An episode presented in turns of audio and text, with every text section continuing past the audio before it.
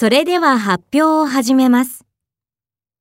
社会学部3年の横山です。どうぞよろしくお願いします。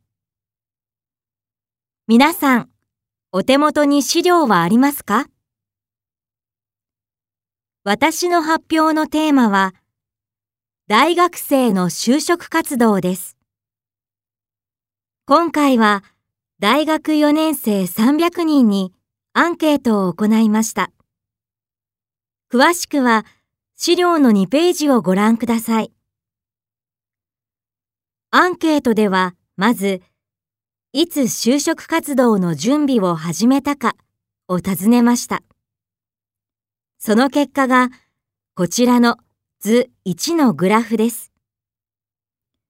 3年生の夏という答えが最も多く、27%でした。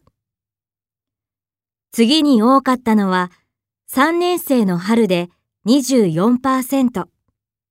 続いて3年生の秋が17%でした。注目したいのは3年生になる前から準備を始めた人が10%もいるということです。